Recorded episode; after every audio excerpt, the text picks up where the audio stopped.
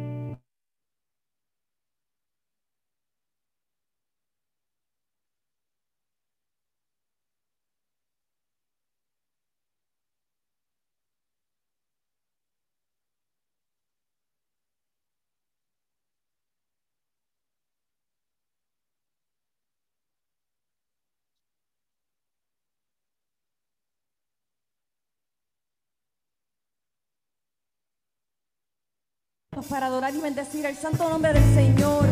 ¿Cuántos han llegado aquí buscando su presencia, buscando su guía, buscando su amor? Les invito a que nos acompañen en este cántico en el cual decimos, hoy te adoramos, hoy te adoramos, hoy te cantamos.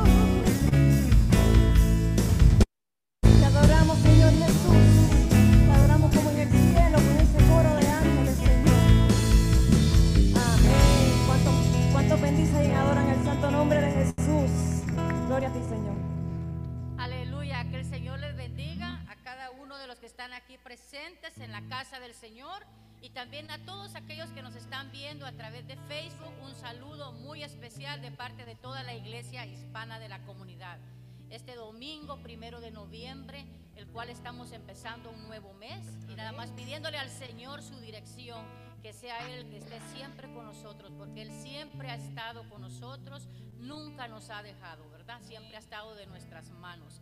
Y pues son meses en los cuales estamos pidiéndole mucho a Dios que Dios nos ayude y nos guarde, no solo a nosotros, sino a toda nuestra familia y a toda nuestra comunidad. Y pues así, con ese mismo gozo, les doy la bienvenida a cada uno de los que estamos aquí el día de hoy. Esperemos que estamos aquí para encontrar a ese Dios vivo, ¿verdad? Tener ese encuentro con nuestro Señor Jesús, porque Él es el único que da esa paz, el único que da, que quita cualquier dolor. Se lo digo yo, porque ustedes saben todo lo que he pasado, pero Dios nunca me ha dejado. Dios siempre ha estado conmigo y día a día llena mi corazón de paz, de amor y me hace creer que Él es el único, que en Él es, podemos descansar, porque Él es el único que da descanso. Así de que les voy a leer unas pequeñas instrucciones que yo sé que ya todos las sabemos, pero las recordamos todos los días por si se nos olvida, ¿verdad? Bienvenido. Entonces, el único baño disponible es el del frente. Toda la parte de atrás está cerrada. No habrá saludo congregacional. Usa su máscara todo el tiempo, por favor. Padres y madres, favor de asegurarse que sus hijos o hijas estén con ustedes todo el tiempo y que usen su máscara durante el servicio. Favor seguir las flechas que indican dónde entrar y por dónde salir. Gracias por su linda cooperación. Y pues con ese mismo gozo vamos a abrir nuestra Biblia y vamos a leer una palabra, una palabra para pedirle al Espíritu Santo que sea Él el que se quede con nosotros. Vamos a abrir nuestra Biblia en el Salmo 98, un salmo muy lindo que me gusta mucho y lo quiero compartir hoy. Y dice así, alabanza por la justicia de Dios. Cantad a Jehová cánticos nuevos, porque ha hecho maravillas, su diestra lo ha salvado y su santo brazo. Jehová ha hecho notoria su salvación, a vista de las naciones ha descubierto su justicia. Se ha acordado de su misericordia y de su verdad para con la casa de Israel. Todos los términos de la tierra han visto la salvación de nuestro Dios. Cantad alegres a Jehová toda la tierra. Levantad la voz y aplaudid y cantad salmos. Cantad salmos a Jehová con arpas, con arpa y voz de cántico. Aclamad con trompetas y sonidos de bocina delante del Rey de Jehová.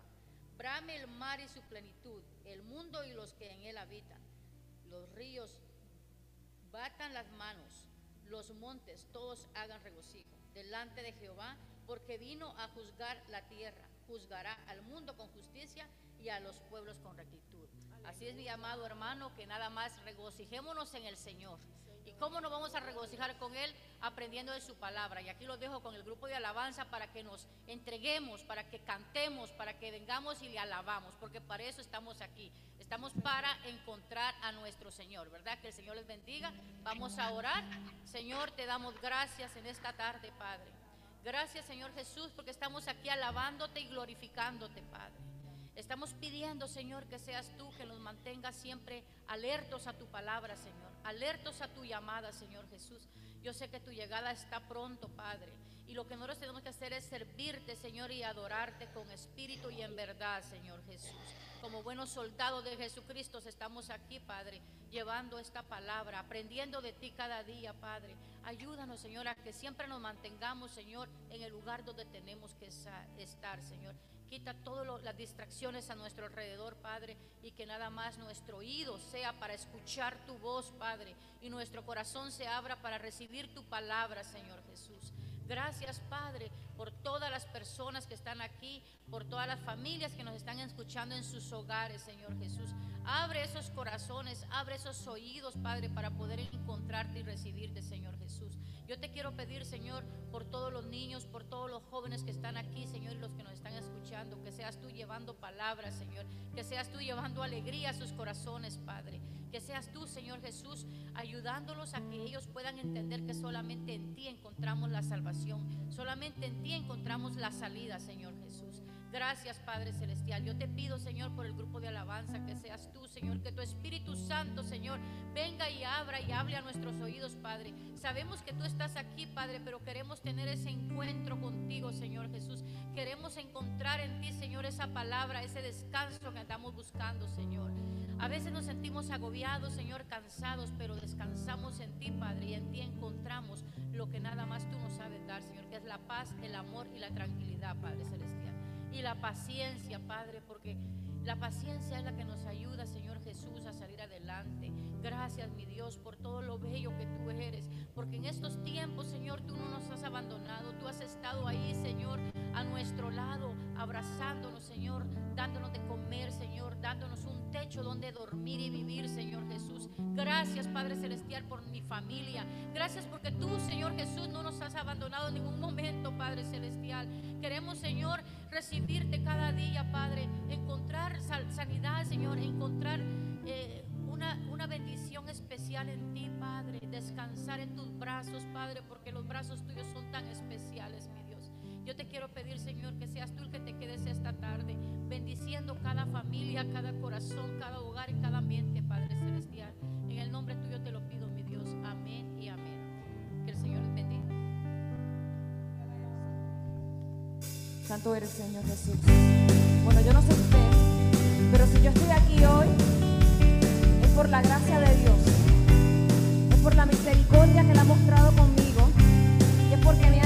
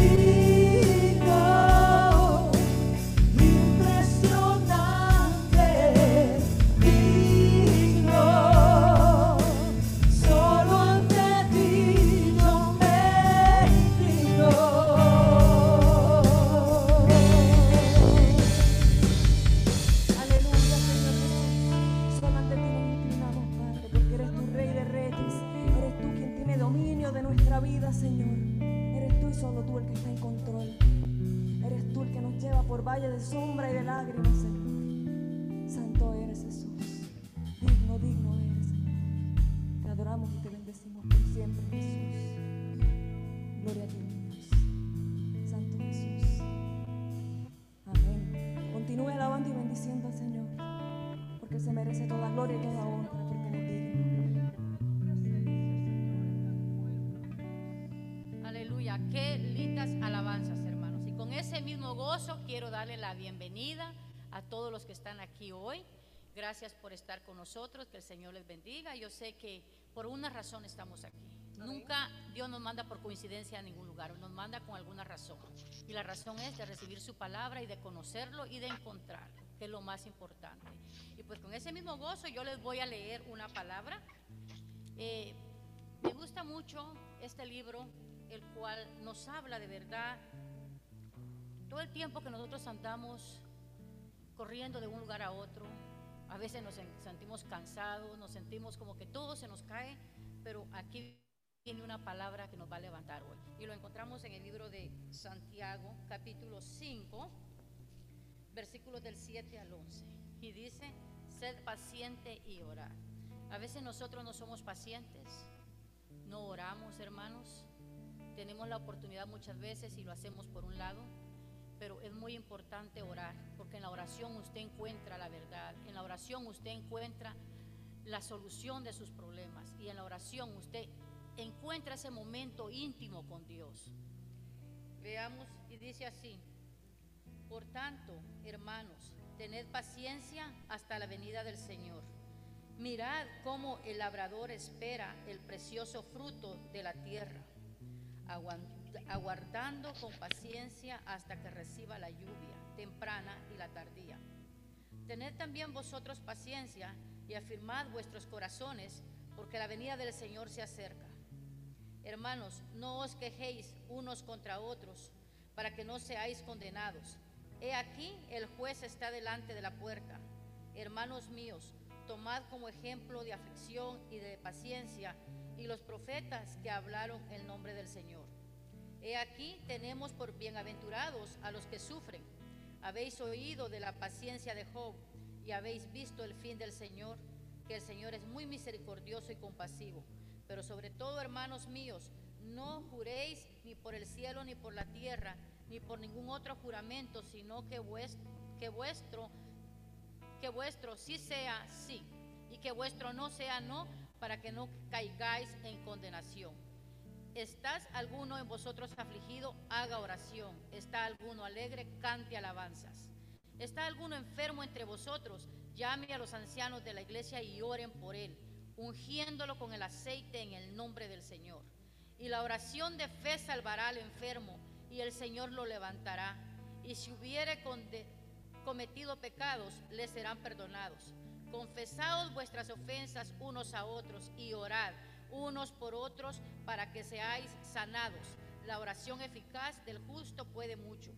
Elías era hombre sujeto a pasiones semejantes a las nuestras y oró fervientemente para que no, no lloviese y no llovió sobre la tierra por tres años y seis meses. Y otra vez oró y el cielo dio lluvias y la tierra produjo su fruto.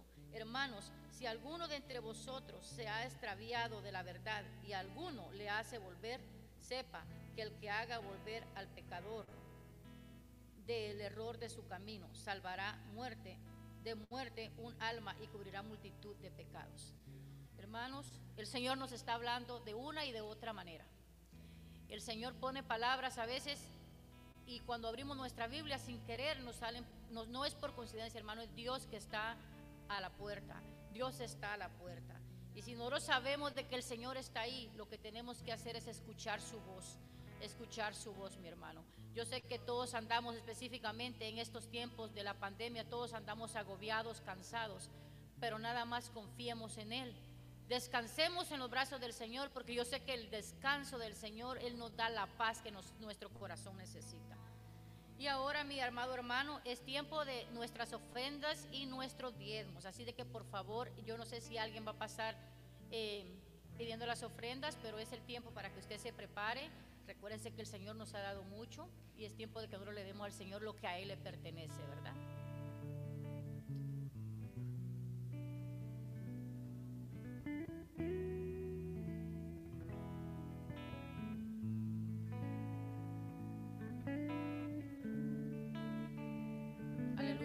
Dios.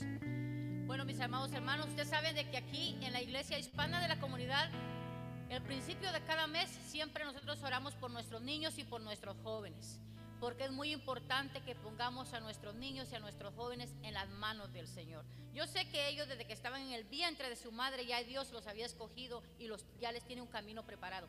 Pero nosotros aquí, como buenos cristianos, siempre hacemos una oración. Yo voy a invitar a mi hermana que pase al frente para que por favor nos dé la oración para los niños y para los jóvenes.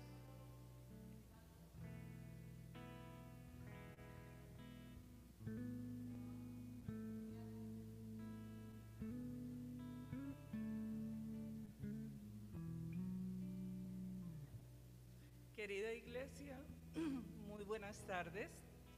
Bendiciones para todos.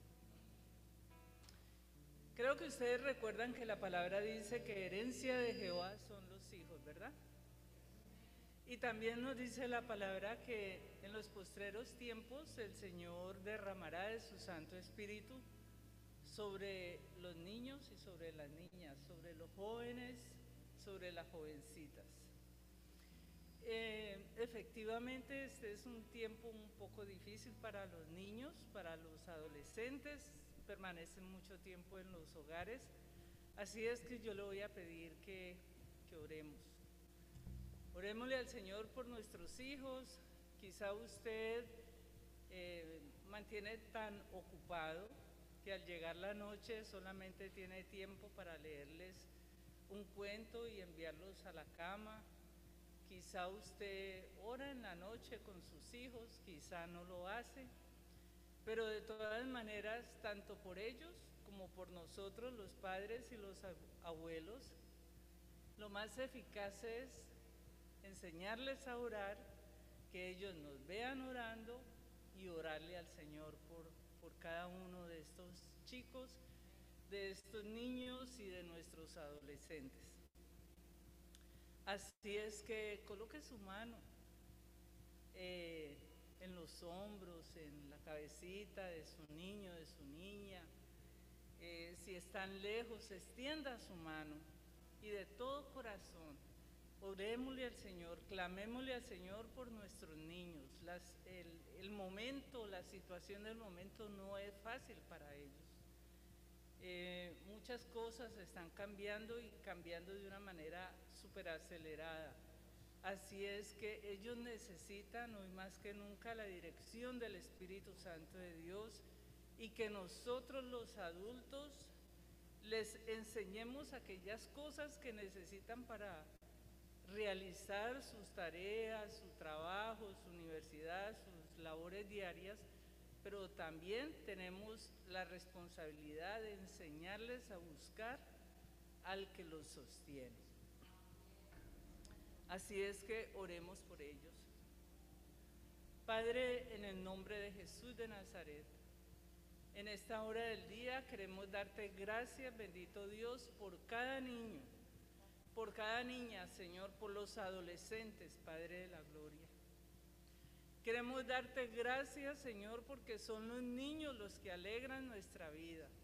Y son los niños, amado y maravilloso Dios, los que nos impulsan a seguir adelante muchas veces.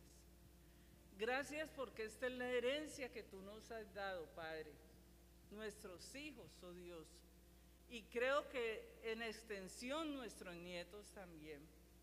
Y hoy queremos orar por ellos pidiéndote, amado Dios, que sea tu Santo Espíritu sobre nuestros niños, en ellos y a través de ellos, sobre nuestros adolescentes, Padre amado, que tanto lo necesitan.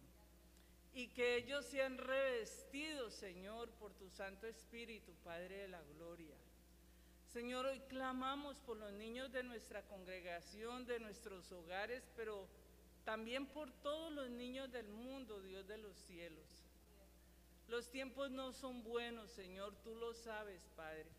Tenemos una generación que tiene sus ojos puestos en nosotros, la iglesia, y a ti clamamos, Señor, para que seas tú, oh Dios de los cielos, dándoles sabiduría, dándoles entendimiento, dándoles sanidad, oh Dios, que seas tú, Señor, derribando todas aquellas cosas que quieren venir a la mente y al corazón de nuestros jóvenes, oh Dios de los cielos, que no vienen de ti, Padre de la Gloria.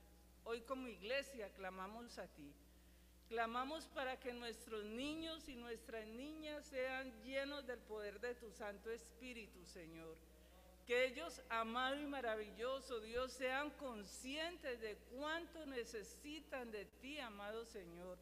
Y a nosotros los padres, a los abuelos, oh Dios de los cielos, recuérdanos, Señor, redargúyenos cada día, Padre de la Gloria que es la herencia que tú nos has dado, que nosotros somos mayordomos, oh Dios, de lo que tú has puesto en nuestras manos, Padre. Hoy bendecimos nuestros niños, bendecimos los adolescentes, oh Dios de la gloria. Desatamos, oh Dios, esa unción que proviene de ti sobre ellos, amado Señor los revestimos en oración en esta hora pidiéndote, Padre de la Gloria, que los guardes de todo mal, de toda tentación, de todo lo que quiera venir a sus vidas, oh Dios, que no esté de acuerdo, Señor, al plan de vida que tú tienes para cada uno de ellos. Padre, muchísimas gracias te damos en el nombre maravilloso de Jesús de Nazaret. Gracias porque tú eres bueno, mi Señor, y tu misericordia para siempre es. Y el pueblo de Dios dice, amén. Pues así como nos gozamos con, la, con los cantos, nos gozamos ya, pues ahora es tiempo de escuchar palabra del Señor. Así de que dejo al pastor César para que él nos traiga y nos edifique esta tarde. Pastor. Muchas gracias, hermana. Iglesia, que el Señor les bendiga. Que el Señor les bendiga en esta tarde. Así donde se encuentran. Qué bueno es poder estar acá con ustedes una vez más, poder verles. Cierre sus ojos por un momento.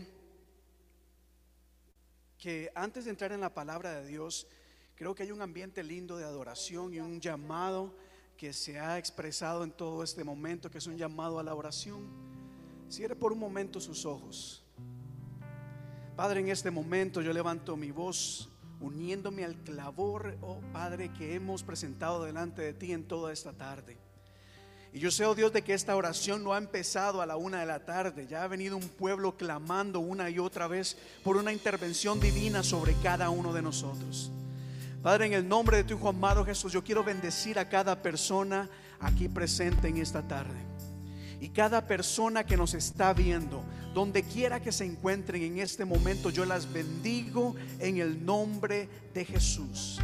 Padre, yo elevo un clamor delante de ti, pidiendo que tu mano se glorifique en cada una de nuestras vidas, en cada una de las personas acá, de niños, de niñas, de jóvenes, de gente mayor, cada persona, oh Dios, todos estamos necesitados de ti. Así que en este momento, Padre, pedimos de que tú, tú el milagroso, el Dios de Israel, Señor, obra en nuestras vidas, trayendo paz trayendo fortaleza, trayendo consuelo, trayendo, oh Dios, restauración, trayendo libertad, trayendo bendición y provisión.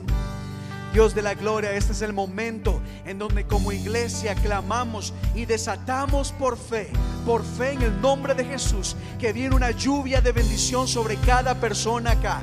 En este momento desatamos una lluvia de bendición sobre cada persona conectada en este momento. Lo hacemos, lo creemos en el nombre de tu amado Jesús. Lo declaramos porque eso es lo que dice tu palabra. Tu palabra dice que tú eres nuestro pastor y nada, nada, nada nos va a faltar. De que tú, Señor, traes fortaleza, levantas al caído, restauras aquello que está dañado, sanas al enfermo. Y en este momento, Dios, elevamos una oración Iglesia, ore conmigo, ore conmigo en este momento y reciba la bendición del Padre. Reciba ahí donde te encuentras. El Señor está contigo. Dile, Señor, gracias porque tú estás conmigo, milagroso de Dios. Aunque no lo vea, tú estás obrando en este momento y estás obrando sobre mi familia. Tus promesas, luces, tinieblas, mi Dios. Aquí está el milagroso de Israel, iglesia, aquí está.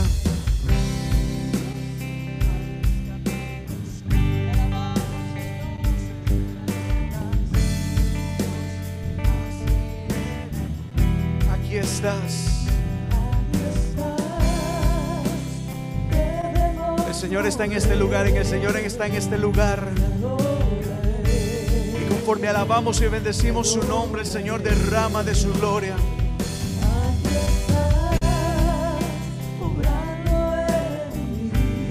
Donde te encuentras, adora, dile Señor, sé que estás conmigo. Aquí en mi hogar tú estás.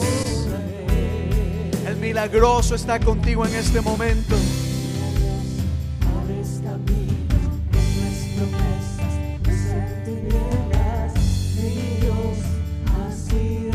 No olvides, el Señor cumple promesas.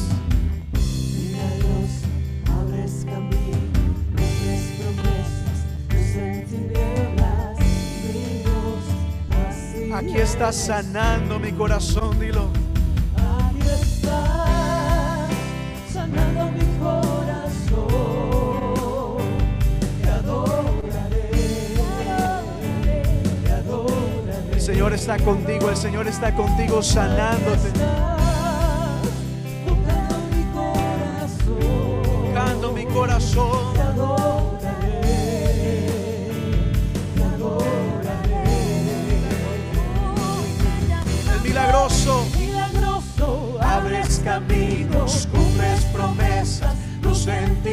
Tinieblas, mi Dios, así es. Es el milagroso de Israel que obra promesas. Milagroso, abres camino, cumples promesas, luz en tinieblas, mi Dios, así es. Milagroso, abres camino, milagroso, milagroso. Milagroso, abres caminos, cumples promesas, luz en tinieblas. Una vez más, milagroso, abres camino. Milagroso. Milagroso, abres caminos, cumples promesas, luz en tinieblas, mi Dios, así eres tú. Así eres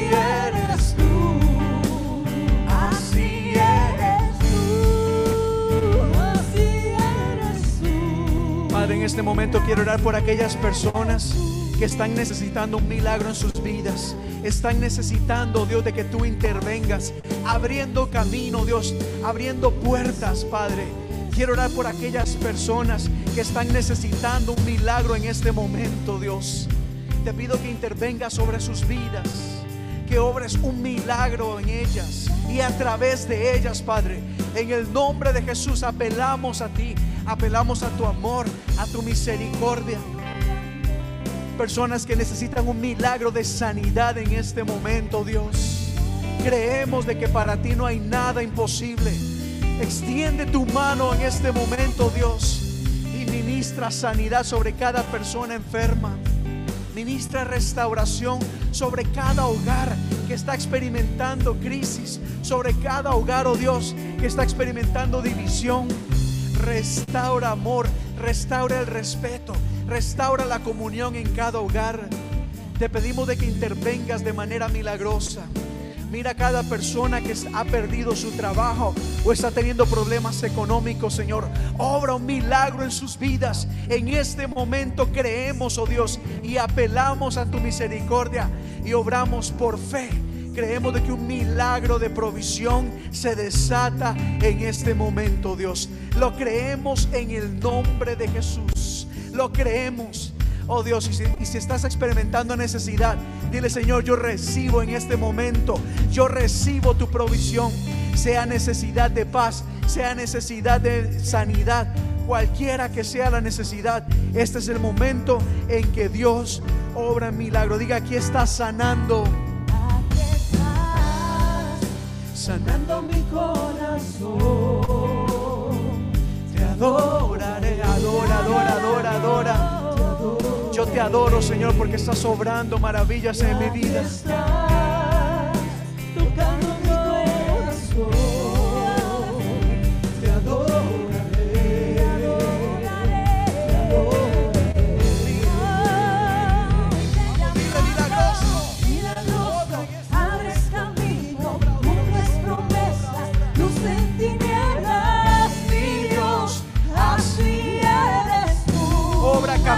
Corazones, cambiando corazones. Oh, Dios. Sigamos ahí, sigamos ahí. Milagroso, milagroso, Señor. En este momento obra un milagro en corazones rebeldes, en corazones que se han apartado de ti. Obra un milagro, Dios, en un pueblo que tanto necesita de ti. Gente que necesita un milagro, este es el momento del milagro de Dios. Abres caminos, cumples promesas, luz en tinieblas, mi Dios. Así eres tú, así eres tú,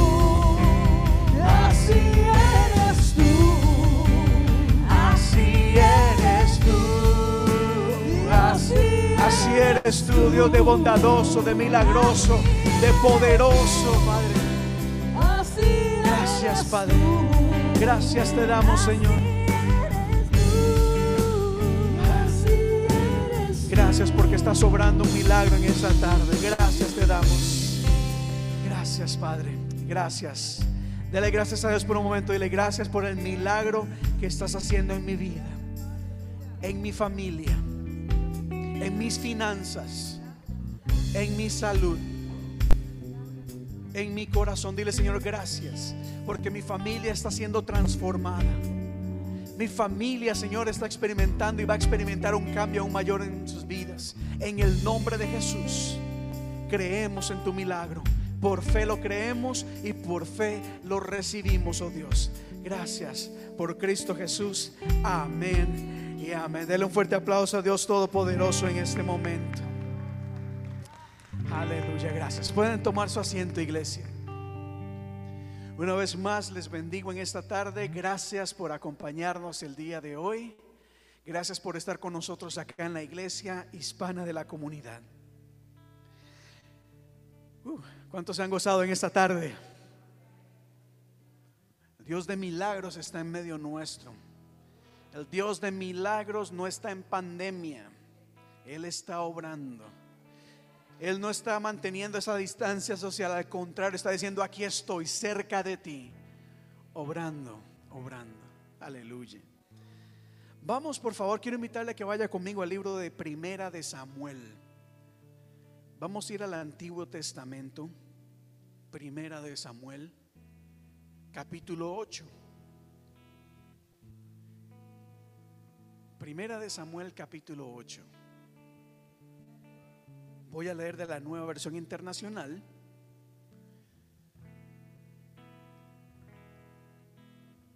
Y he encomendado este mensaje realmente en las manos de Dios, pidiendo mucha sabiduría y que sea el Espíritu Santo hablando, porque este es un tema bastante delicado, un tema bastante sensible, pero necesario. Y como alguien me dijo, pastor, por sí solo cada cuatro años realmente que hay que tocar esos temas, así que no se preocupe. Pero ciertamente estamos a, tres días, dos días de las elecciones, y creo que es importante que en la iglesia no sigamos ignorando algunos temas. Hay cosas que la iglesia tiene que hablar, aunque sea incómoda pero sobre todo hablarlas a la luz de la palabra. Y yo sé que esta es una historia que ustedes conocen muy bien, pero si el día de hoy quisiera tratar de enfatizar dos cosas. Una de ellas es muy obvia, quizás es lo que más conocemos o más hablamos cuando hablamos de este pasaje, pero yo espero tratar o ver esta historia de otra perspectiva también. Así que acompáñeme en los próximos minutos al compartir la palabra de Dios y dice la Biblia de la siguiente manera. Cuando Samuel entró en años, puso a sus hijos como gobernantes de Israel con sede en Berseba. Perdón, con sede en Berseba. El hijo mayor se llamaba Joel y el segundo Abías. Pero ninguno de los dos siguió el ejemplo de su padre, sino que ambos se dejaron guiar por la avaricia, aceptando sobornos y pervirtiendo la justicia. Por eso se reunieron los ancianos de Israel y fueron a Ramá para hablar con Samuel. Y le dijeron, tú has envejecido ya y tus hijos no siguen tu ejemplo. Mejor danos un rey que nos gobierne como lo tienen las otras naciones. Cuando le dijeron que querían tener un rey, Samuel se disgustó. Entonces se puso a orar al Señor. Pero el Señor le dijo, hazle caso al pueblo en todo lo que te diga. En realidad no te han rechazado a ti, sino a mí, pues no quieren que yo reine sobre ellos. Te están tratando del mismo modo que me han tratado a mí desde el día en que los saqué de Egipto hasta hoy. Me han abandonado para seguir a otros dioses. Así que hazles caso, pero adviérteles claramente de cómo el rey va a gobernarlos. Más adelante en el verso 19 continúa la historia así. Después de lo que Samuel les dijo, el pueblo respondió, dijo, sin embargo el pueblo no le hizo caso a Samuel, sino que protestó. Y dijo de ninguna manera, no, no, queremos un rey que nos gobierne. Así seremos como las otras naciones, con un rey que nos gobierne y que marche frente de nosotros cuando vayamos a la guerra. Después de oír lo que el pueblo quería, Samuel se lo comunicó el Señor. Hazles caso, respondió el Señor. Dales un rey. Entonces Samuel le dijo a los israelitas, regresen a sus pueblos. Amén. Esta es la palabra del Señor, palabra por la cual nosotros rendimos alabanza y gratitud, porque esta palabra es la que nos enseña, es la que nos guía. Levante su mano si usted ha escuchado esta historia alguna vez. Qué bueno. Y acá hay algo que me llama la atención, como le digo, esta es la primera parte, una parte quizás la que más hemos escuchado. En el verso 19, cómo el pueblo se acerca donde Samuel, y le dice, Samuel, nosotros queremos un rey que nos gobierne. Así seremos como las otras naciones. Queremos ser como los demás, necesitamos un rey que sea nuestra guía. No queremos, prácticamente estaban diciendo, ya no más, queremos romper la relación que tenemos en este momento con lo que Dios ha establecido.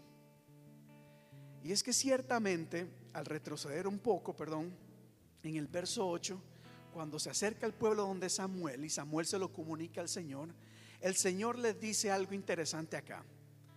Te están tratando del mismo modo que me han tratado a mí desde el día en que los saqué de Egipto hasta hoy. Porque me han abandonado para servir a otros dioses. Entonces quiero que noten acá lo siguiente. ¿Cómo a este punto el pueblo realmente quiere renunciar a la dirección de Dios? Pero esto, aunque a Samuel le tomó un poco por sorpresa, a Dios no. Porque a través de los años el pueblo una y otra vez se había rebelado contra Dios.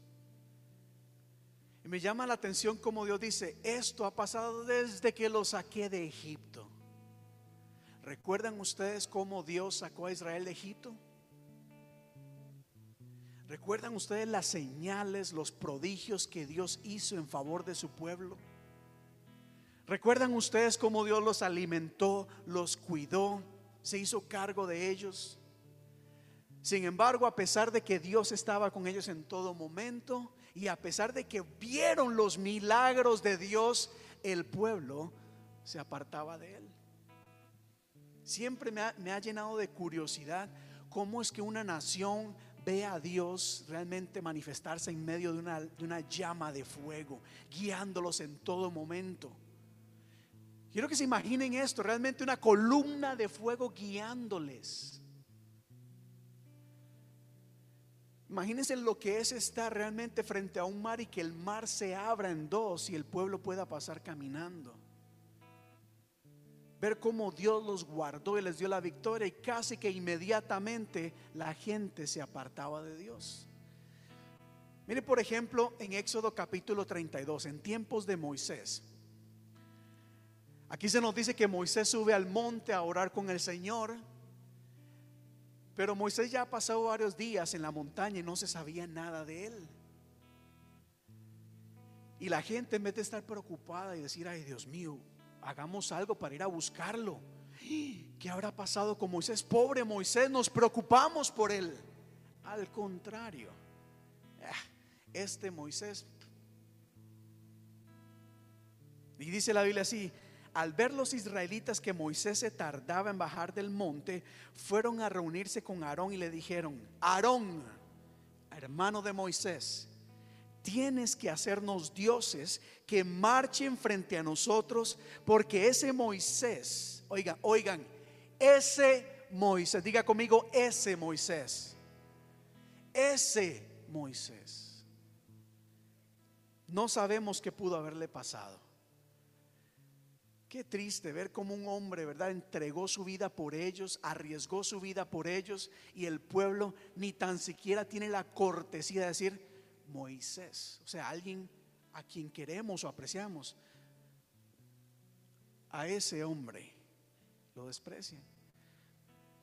Y en vez de acercarse donde Aarón a decirle, Aarón, hagamos algo para ir a buscarlo, no, de una vez dijeron, no, Aarón tú como representante del sacerdocio, tú como representante de la voz de Dios, el que queda, haznos otros dioses. Aarón era representación del sacerdocio en ese momento, o en términos modernos, la iglesia. Y ponga atención a esto. Moisés, Aarón era representación de la iglesia en ese momento.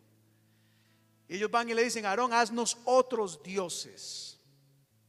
Así que Aarón les respondió, ok, está bien, quítenle a sus mujeres los aretes de oro y también a sus hijos e hijas y tráiganmelos. Todos los israelitas se quitaron los aretes de oro que llevaban puestos y se los llevaron a Aarón, quien recibió y los fundió. Luego cinceló el oro fundido e hizo un ídolo en forma de becerro. Y entonces exclamó al pueblo, Israel, aquí tienes, ¿a quiénes? Aquí tienes a tus dioses que te sacaron de Egipto. ¿Quién sacó a Israel de Egipto? ¿Quién lo sacó? ¿No estuvo Aarón con Moisés ahí viendo a Dios manifestarse en la corte del faraón? ¿No estuvo Aarón al lado de Moisés? ¿No fue Aarón testigo del poder de Jehová? Sin embargo, ahora viene y le dice, aquí pueblo están los dioses que fueron ellos quienes te sacaron de Egipto. Wow, eso está, tremendo. ¿Habían notado ustedes esta parte de la historia? ¿Cómo le quitaron el crédito a Dios? Lo que Dios había hecho mejor. Lo, no, no fue Dios, fue alguien más. No fue Dios quien te sacó de esa crisis, fue el nuevo trabajo, fue el aumento, fue tu familia. No fue Dios quien obró el milagro de sanidad, fueron los médicos, la medicina. En fin, como nosotros siempre estamos tratando de quitarle la gloria a Dios. El problema es que cuando le quitamos la gloria a Dios, usualmente se la ponemos a alguien más o a algo más. Pero bueno, el pueblo avanza. Así que Aarón cuando vio esto consiguió un altar de becerro y anunció, mañana haremos fiesta en honor del Señor.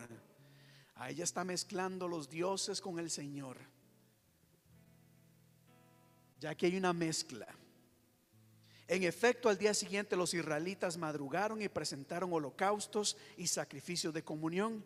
Luego el pueblo se sentó a comer y a beber y diga conmigo, y se entregó al desenfreno. O sea, el pueblo se alborotó. De repente permitieron que todo aquello dentro de ellos saliera. Y eso fue un desenfreno, fue un caos.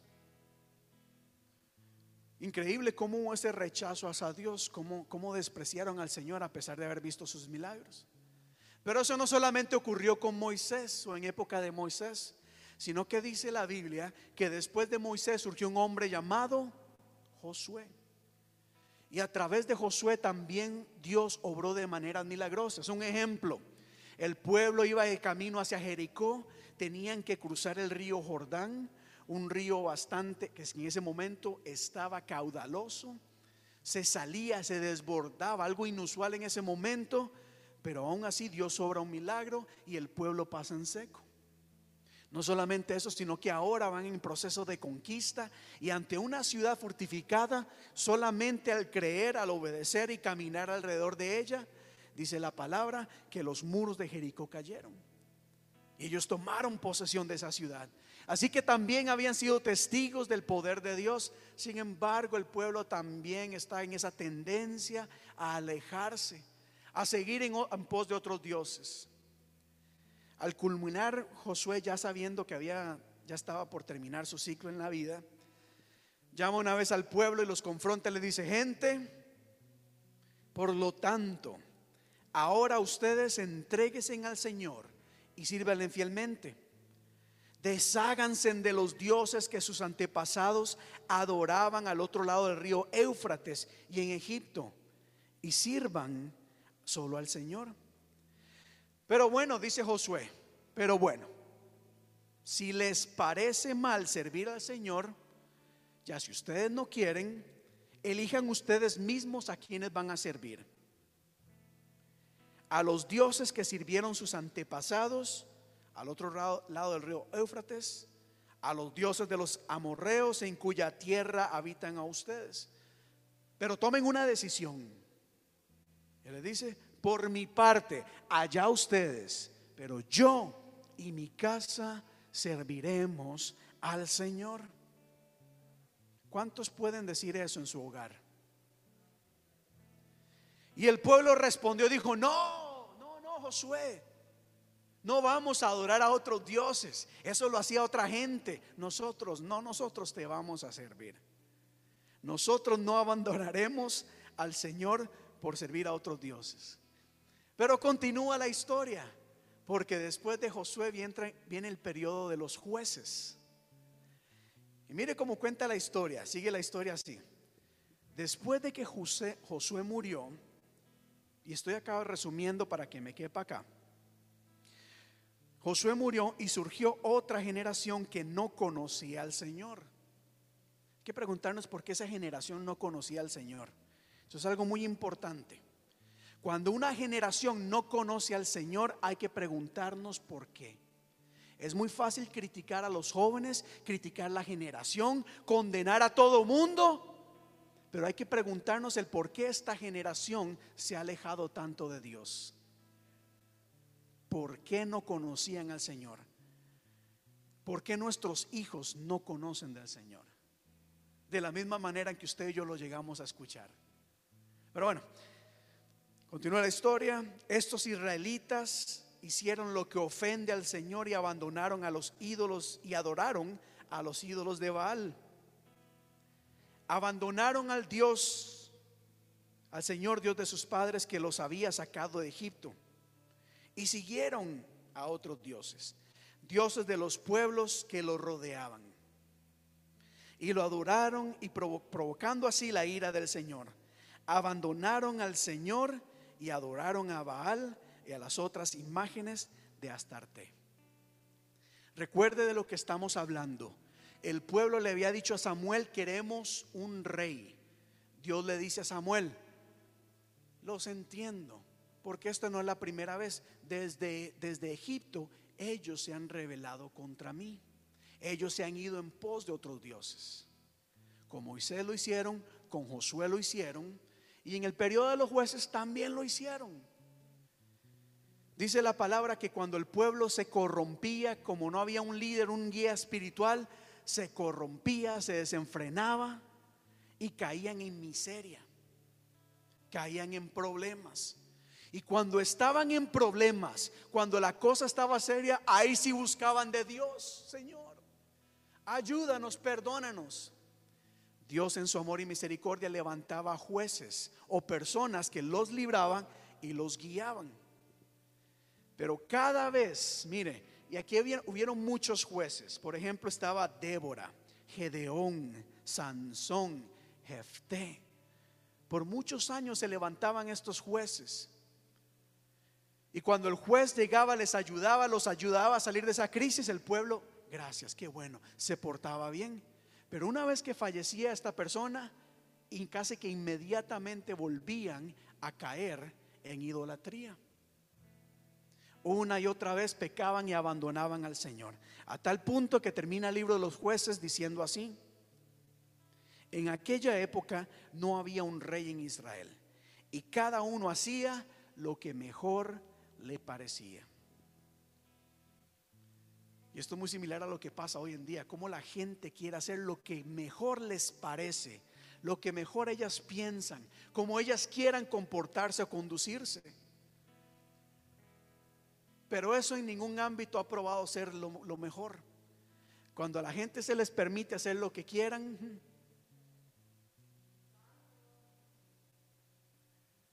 ¿Están acá, iglesia? Mire la persona que está a su lado. Diga conmigo, gloria a Dios. Mire acá. Voy a avanzar, voy a avanzar. Así que pasa el tiempo ya. Entramos ya en la época con, este. ¿De quién estamos hablando? De, de Samuel. Samuel.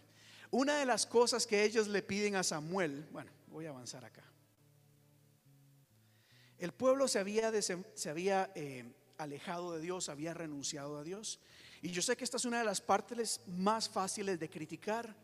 Esta es una de las partes que más notamos.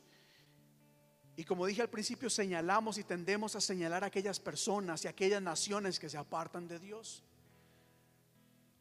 Pero aquí yo quiero hacerles una pregunta en este momento. ¿Es culpa solamente del pueblo el que se aleje de Dios o culpa también del sacerdocio? Hay que preguntarnos muchas veces, y el día de hoy esto es lo que quiero hablar, porque siempre culpamos a la gente de que no quiera buscar de Dios, pero hay que preguntarnos por qué no gente no quiere buscar de Dios. Ay, es que el enemigo, el enemigo o el ejemplo que nosotros estamos dando. Estamos nosotros como iglesia provocando un deseo en las personas de acercarse a Dios o al contrario, la gente al ver la iglesia dice, yo no quiero nada con Dios. Si yo, si yo, déjame ponerlo, a ver que el Señor me ayude.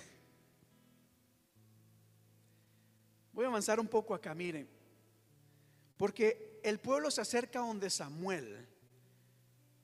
Y la, la historia nos dice, mire Samuel, que los hijos de Samuel habían dejado, ¿verdad?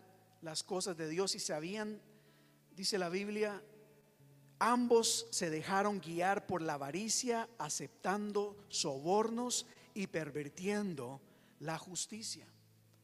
Yo creo que en esta parte el pueblo se acerca donde Samuel, no tanto por la rebeldía o porque quieren alejarse de Dios. Y quiero que me escuchen esto acá. Quiero ver esta historia de otra manera, de otra manera. El pueblo ve en Samuel un hombre de Dios, un ejemplo, un hombre íntegro, un hombre que está interesado en su bienestar. Lo que Samuel dice, ellos lo hacen, porque saben que Samuel está haciendo las cosas en nombre del Señor y para bien de ellos. Pero ellos se acercan donde Samuel y le dicen, Samuel, ya tú estás envejeciendo.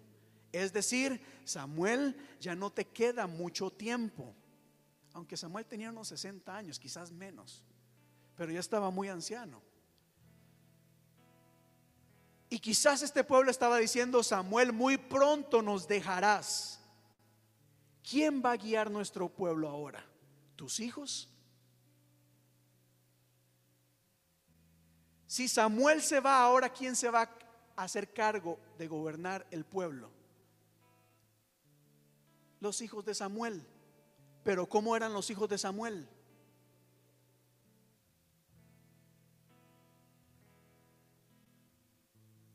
Entonces yo quiero ponerme en, los zapatos de estos líderes de este pueblo y entender y quizás imaginar y decir, no, pues para que nos guíe esta gente corrupta que dice que son creyentes, que dicen que son cristianos, que dicen que van a la iglesia, que adoran a Dios, pues prefiero que me, guíe otro rey, que por lo menos esos reyes van a pelear por nosotros. Piense muy bien esto y medite. Ya ellos sabían de lo que estaban hablando porque años anteriores, perdón, un poquito antes, Antes de que Samuel naciera, había un sacerdote llamado Elí. Y Elí también estaba a cargo del pueblo y Elí tenía dos hijos también. Y oiga lo que dice la Biblia de estos hijos. Los hijos de Elí eran perversos y no tomaban en cuenta al Señor. Así que el pecado de estos jóvenes era gravísimo a los ojos del Señor porque trataban con desprecio las ofrendas que le pertenecían a Dios. Elí, que ya era muy anciano, se enteró de todo lo que sus hijos estaban haciendo al pueblo de Israel. Incluso se acostaban con las mujeres que servían a la entrada del santuario.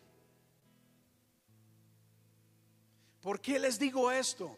Porque el argumento del pueblo contra Samuel era, tú estás envejeciendo, es decir, muy pronto nos vas a dejar de gobernar, eso va a significar que tus hijos nos van a gobernar, pero tus hijos no siguen tu ejemplo. No queremos a alguien en el gobierno que no siga tu ejemplo, Samuel. No queremos a un líder que no siga tu ejemplo diciéndonos qué tenemos que hacer. Para esa gracia prefiero otro rey como las otras naciones. Porque aún otro rey tal vez se comporte de mejor manera. Porque estos ingratos, siendo sacerdotes de Dios, conociendo la ley de Dios, ofreciendo sacrificio, se comportan de manera perversa.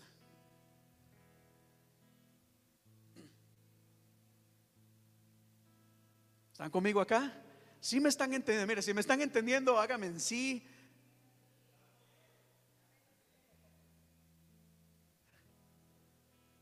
Y voy cerrando acá. Voy cerrando acá. Ay, Dios mío. Hoy en día nosotros queremos, como, hemos, como hablamos en los grupos de alcance el jueves con David, que estuvo excelente ese tema, hoy queremos que todo mundo cambie. Hoy queremos que el gobierno cambie.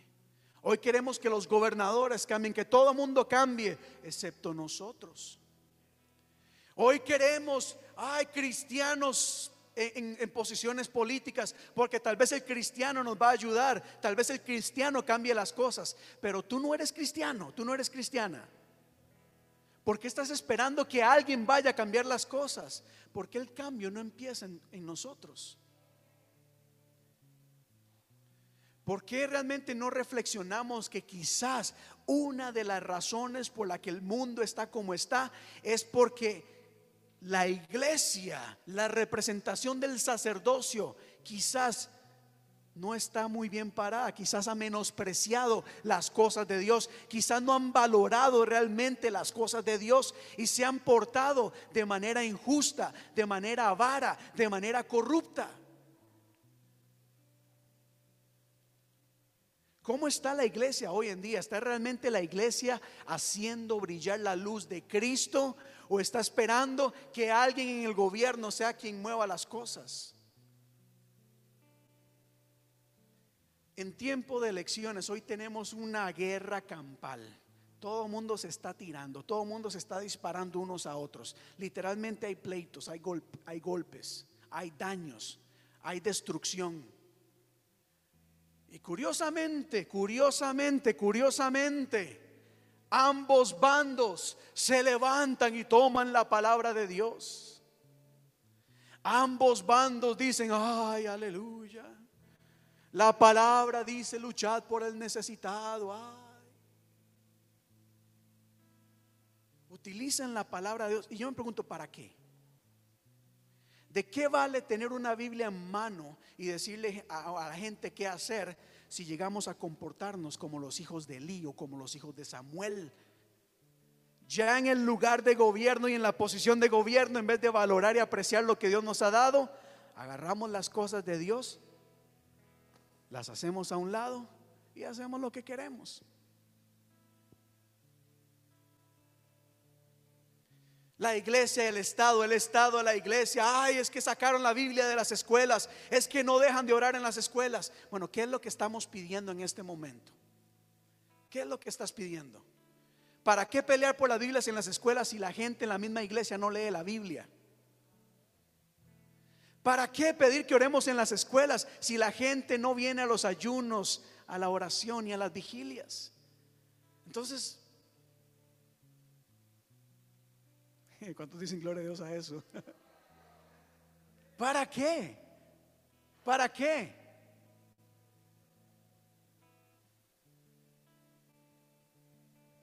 ¿Están conmigo?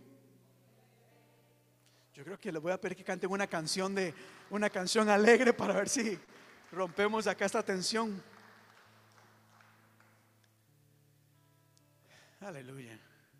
Hay que pensar muchas cosas. Hoy en día se está diciendo tantas cosas. Hay tanta basura, considero yo. Hay tanta basura hoy en día ahí de un lado para otro.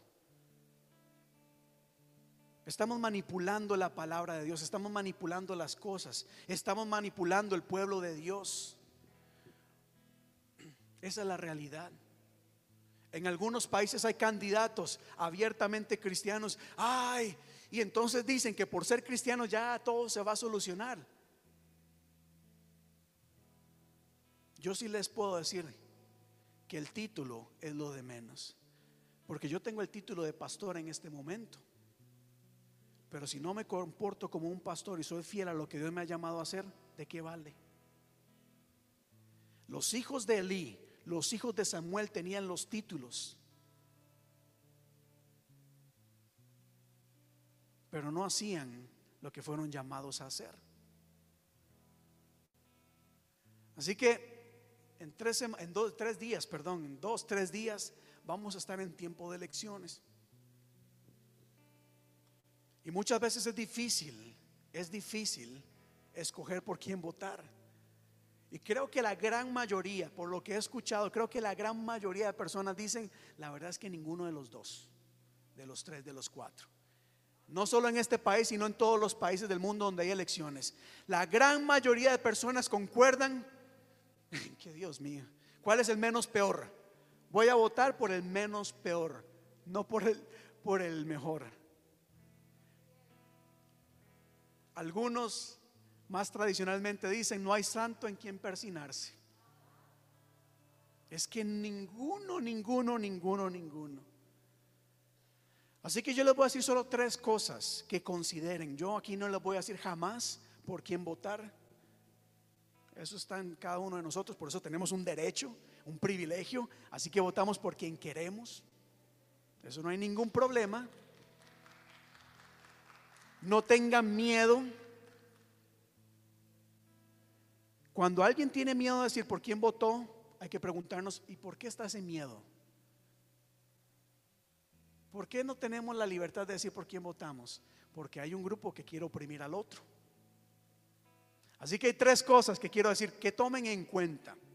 Eso se los digo en el nombre de Jesús. Número uno, número uno, consideren a la hora de votar a la hora de votar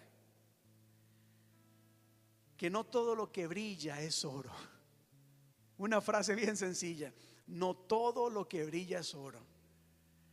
No todo el que promete cumple. Es más, políticamente hablando casi siempre. Es más, me gustaría tener una estadística de cuántas promesas realmente llegan a ser cumplidas pero por lo general prometen cualquier cantidad de cosas. Y la gente se va por las promesas. La gente se deja llevar por la campaña política, una campaña que tiene la, misión y el propósito de manipular nuestras decisiones. Muchas veces nosotros no hacemos las cosas en base a nuestra razón, sino porque hemos sido manipulados para hacerla. Es decir, nos han vendido una imagen que nos dejamos llevar por ella. ¿O no es cierto? Miren los anuncios de comida, por ejemplo. ¿Cuántos de ustedes han visto un anuncio de una hamburguesa en televisión? Y es una hamburguesa perfecta. Y llega uno al restaurante ¿eh? y la carne, una cosita. ¿Por qué? Porque nos venden una cosa, pero la realidad es otra. En cuestión de política, lamentablemente, es así. Ahora, voy a ser fair, voy a ser justo. Yo sí creo que hay mucha gente que tiene la intención de hacer las cosas. Realmente dicen, yo quiero hacer esto, pero como el sistema de gobierno humano no es el mejor, es muy difícil llegarlas a hacer. Así que no todo lo que brilla es oro, hermano. Mateo 7:15 dice así: Guardaos de los falsos profetas que vienen a vosotros con vestidos de, con vestidos de oveja, pero por dentro son lobos rapaces. Por sus frutos los conoceréis. Es decir, mi sugerencia como pastor de la iglesia es que cuando consideren a un eh, candidato, miren sus frutos, su trayectoria en cada, en cada área espiritual y gubernamental. Porque es muy fácil pararse a prometer y decir cosas. Pero si ya han estado durante mucho tiempo tal vez en una posición y nunca han hecho nada, pero ahora dicen voy a hacerlo, vea, vea sus frutos, vea sus frutos. No vea lo que les dicen, vean los frutos. Número dos, definitivamente yo creo que es importante que nosotros como iglesia, como cristianos, no veamos solamente el candidato, sino veamos los principios de Dios. Nosotros nos regimos por principios divinos, principios de Dios. Obviamente somos obedientes a las leyes. Creemos también que el gobierno tiene la intención de, velar por nuestro bienestar. No todo lo que hace el gobierno es malo. Pero busquemos, veamos allá los principios divinos. Le voy a dar solamente tres, solamente tres, para no meterme en muchos problemas.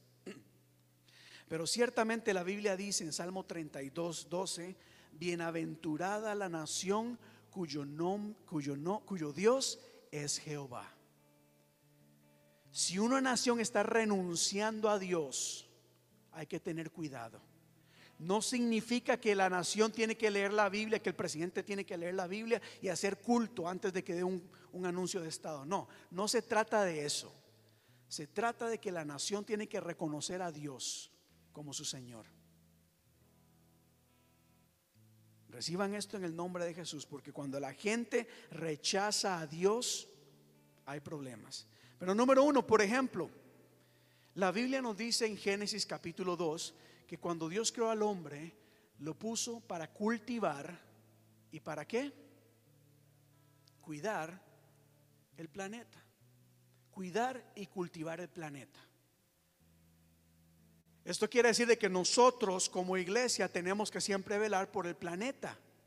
Ahora, si un candidato lo que quiere hacer es contar de vender y ganar dinero, que se destruya el planeta, que se queme todo, hay que tener cuidado porque el principio divino es cuidar por lo que Dios nos ha dado. Somos mayordomos. Este planeta no es nuestro, es de Dios.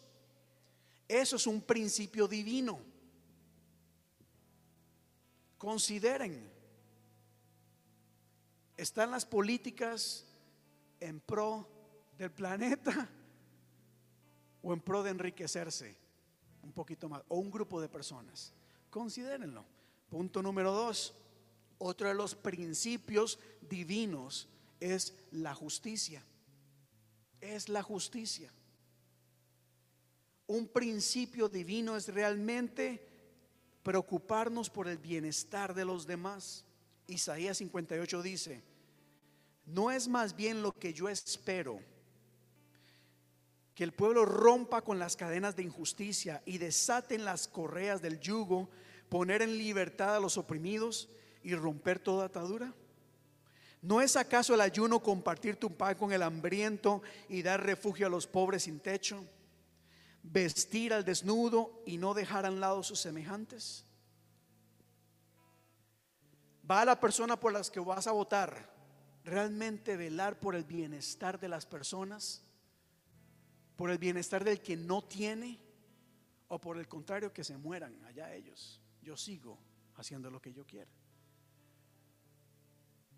El principio divino es velar unos por otros. ¿Qué dijo Jesús? Amémonos unos a otros. Si alguien te quita algo, mira, dáselo, dale la chaqueta, dale todo. No es el principio divino dar, despojarnos, ayudar. ¿No nos enseñó Jesús en la parábola del buen samaritano a despojarnos aunque de nuestra conveniencia para ayudar al necesitado? Entonces, la persona por la que vamos a votar realmente se va a interesar por la justicia, por el bienestar de los que necesitan. Es un punto divino. El último punto divino, como decía la hermana ahora, Jeremías 1.5. Antes de formarte en el vientre, yo ya te había elegido. Antes de que nacieras, yo te había apartado. Un principio divino es la vida. Un principio divino es la vida. ¿Cuál va a ser la posición del candidato que vamos a elegir con respecto a la vida?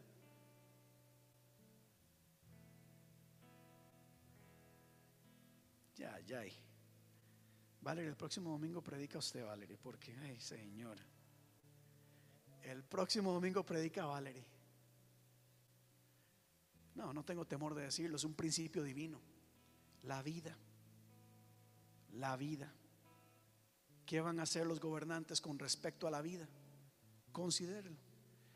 Y el tercer punto ya a la hora de elección es que nosotros debemos de constantemente poner en oración a nuestros gobernantes. No se trata de merecimiento o no. Por todos ellos hay que orar por misericordia, por amor, para que el Dios realmente haga algo en sus vidas. Nos guste o no nos guste, estemos de acuerdo o no, oremos. Yo creo que muchas cosas que están pasando se debe a la apatía de la iglesia en oración. Y repito, ¿para qué queremos gente en posiciones de gobierno? Para dejarlos ahí a que los lobos se lo coman. ¿Cuántos candidatos cristianos no hay en posiciones de gobierno y la iglesia los abandona? Han, han dejado de orar por ellos. No hay cobertura sobre ellos. ¿Cuándo fue la última vez que oraste para que el Señor diera sabiduría a nuestro presidente? Ay, no es mi presidente. Sí, es tu presidente. Estás en este país. Estás en este país. Yo no lo elegí. Sos parte de un sistema democrático. Gústenos o no. Es nuestro presidente. No me gusta. Ya, esa es otra cosa. Pero que es tu presidente, es tu presidente. Este, el que venga, los que vayan a venir. Hay que orar por cada uno de ellos. Pidiéndole al Señor que actúe a su favor. Doblando rodilla. Clamando una y otra vez. En tiempos de elecciones todo mundo promete, en, todo, en tiempos de elecciones todo mundo dice tantas cosas y después se abandona todo. La iglesia tiene constantemente que estar orando por cada uno de los gobernantes, que al fin y al cabo, iglesia, es por nuestro propio bien. Pidámosle a Dios sabiduría que le abra el entendimiento. ¿Por qué? Porque si esa persona realmente recibe dirección de Dios, pues nos va a guiar por buen camino. Es por nuestro propio bien, iglesia. Pero tenemos que orar. No podemos seguir poniendo versículos bíblicos en Facebook y atacar a candidatos y no venir a la iglesia a orar para que el Señor traiga, haga algún milagro en tiempo de elección. Eso no puede ser. Gracias a la hermana Donaís que dijo, pastor, hay que hacer una semana de ayuno y oración. En este tiempo de necesidad, en este tiempo necesitamos una iglesia que ore y clame. Y pastor me dice, el lunes hay que orar por los gobernantes, el lunes hay que poner estas elecciones en oración. Esa es la actitud que hay que tener. Pero si en tiempos de elecciones yo pongo a hacerme un congreso de alabanza de oración, un culto de alabanza de oración, no sé, que es bueno. Pero hay momentos en que la iglesia dejemos la adoración, los cultos por un lado y pongámonos a orar. Yo quiero invitarle a que se ponga en pie, por favor, vamos a orar en este momento. Sé que es un, ha sido un tema difícil, incómodo, para mí lo es, para mí lo es, pero creo que es necesario. Personalmente yo ya estoy cansado de, de que me digan, vota por este porque es cristiano, no vota por este porque no es cristiano, es que eso, eso no vale nada. No vale nada, ser cristiano no, no vale nada, a menos de que nosotros vivamos en santidad y realmente hagamos las cosas de acuerdo a la voluntad de Dios. Si no, no vale nada. Padre Dios de la gloria, te doy gracias por tu amor y misericordia, Señor.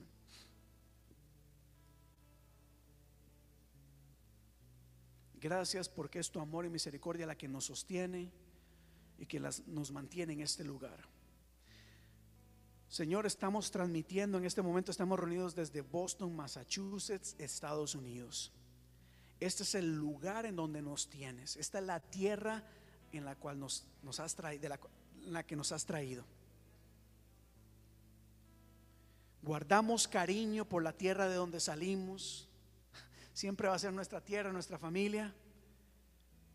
Pero ahora entendemos de que ya salimos de ese lugar y ahora formamos parte de esta nación. Y yo te doy gracias, Señor, por la oportunidad que me has dado de estar en este lugar. Un país que no es perfecto, un país en donde hay muchas cosas malas, pero también en donde hay muchas, muchas cosas buenas. Una tierra fértil, una tierra de abundancia, una tierra en donde siempre se está luchando por salir adelante, una tierra de oportunidades. Una tierra que está experimentando cambios, Señor. Te damos gracias porque nos tienes en este lugar. Gracias, Señor. Gracias, Padre. Gracias porque nuestra iglesia está en este lugar, aquí en Jamaica Plain. Un pueblo, una tierra que nos ha cobijado, que ha abierto sus brazos y aquí nos tiene. Gracias, Señor, por este, este lugar que nos rodea, esta comunidad esta ciudad. Como te digo, Señor, tú mejor que nadie sabes que no es una ciudad perfecta, no es un país perfecto. Pero te damos gracias porque nos tienes en este lugar. Yo te pido, Dios, a nivel personal, que me ayudes a honrar esta nación de la mejor manera posible. Ahora que estoy en este lugar, realmente a valorar esta tierra y esforzarme a hacer lo que sea me sea correspondiente para que en este lugar realmente podamos crecer, podamos vivir de mejor manera, pero sobre todo, Dios, que en este lugar tu luz brille. Como pastor, como cristiano, Dios, mi misión en este lugar también es hacer tu luz brillar en esta tierra. Ayúdame, Señor, a que esta luz no sea apagada, que esta lámpara no se esconda debajo de la recámara, al contrario, sea puesta en alto para brillar, trayendo dirección, trayendo esperanza, trayendo justicia, trayendo libertad a los oprimidos, trayendo sanidad a los enfermos, Señor, restaurando al caído, luchando, Señor, por el cuidado de este planeta, luchando por la vida, luchando por tantas cosas, Señor, que tú nos has encomendado hacer.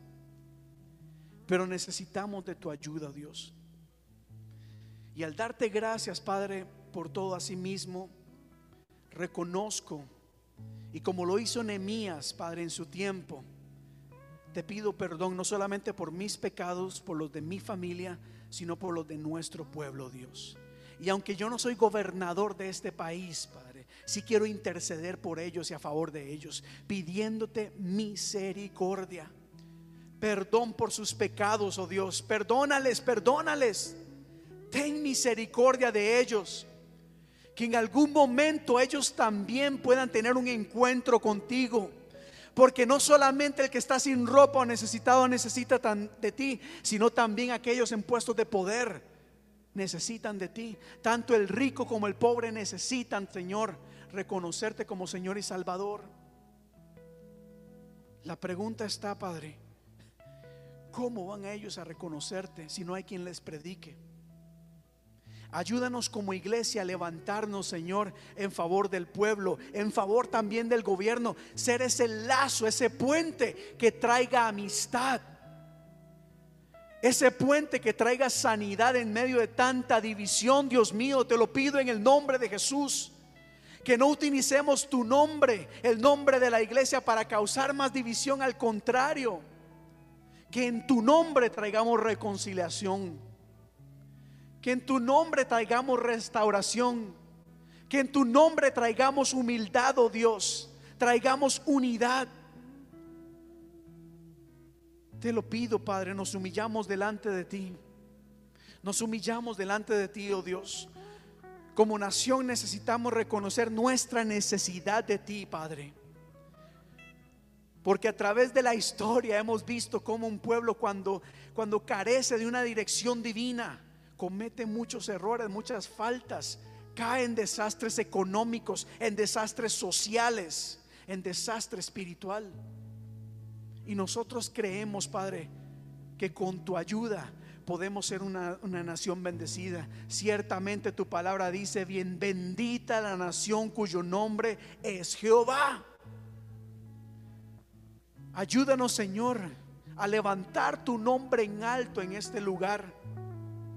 A que en esta nación seas tu Dios soberano, el único Dios.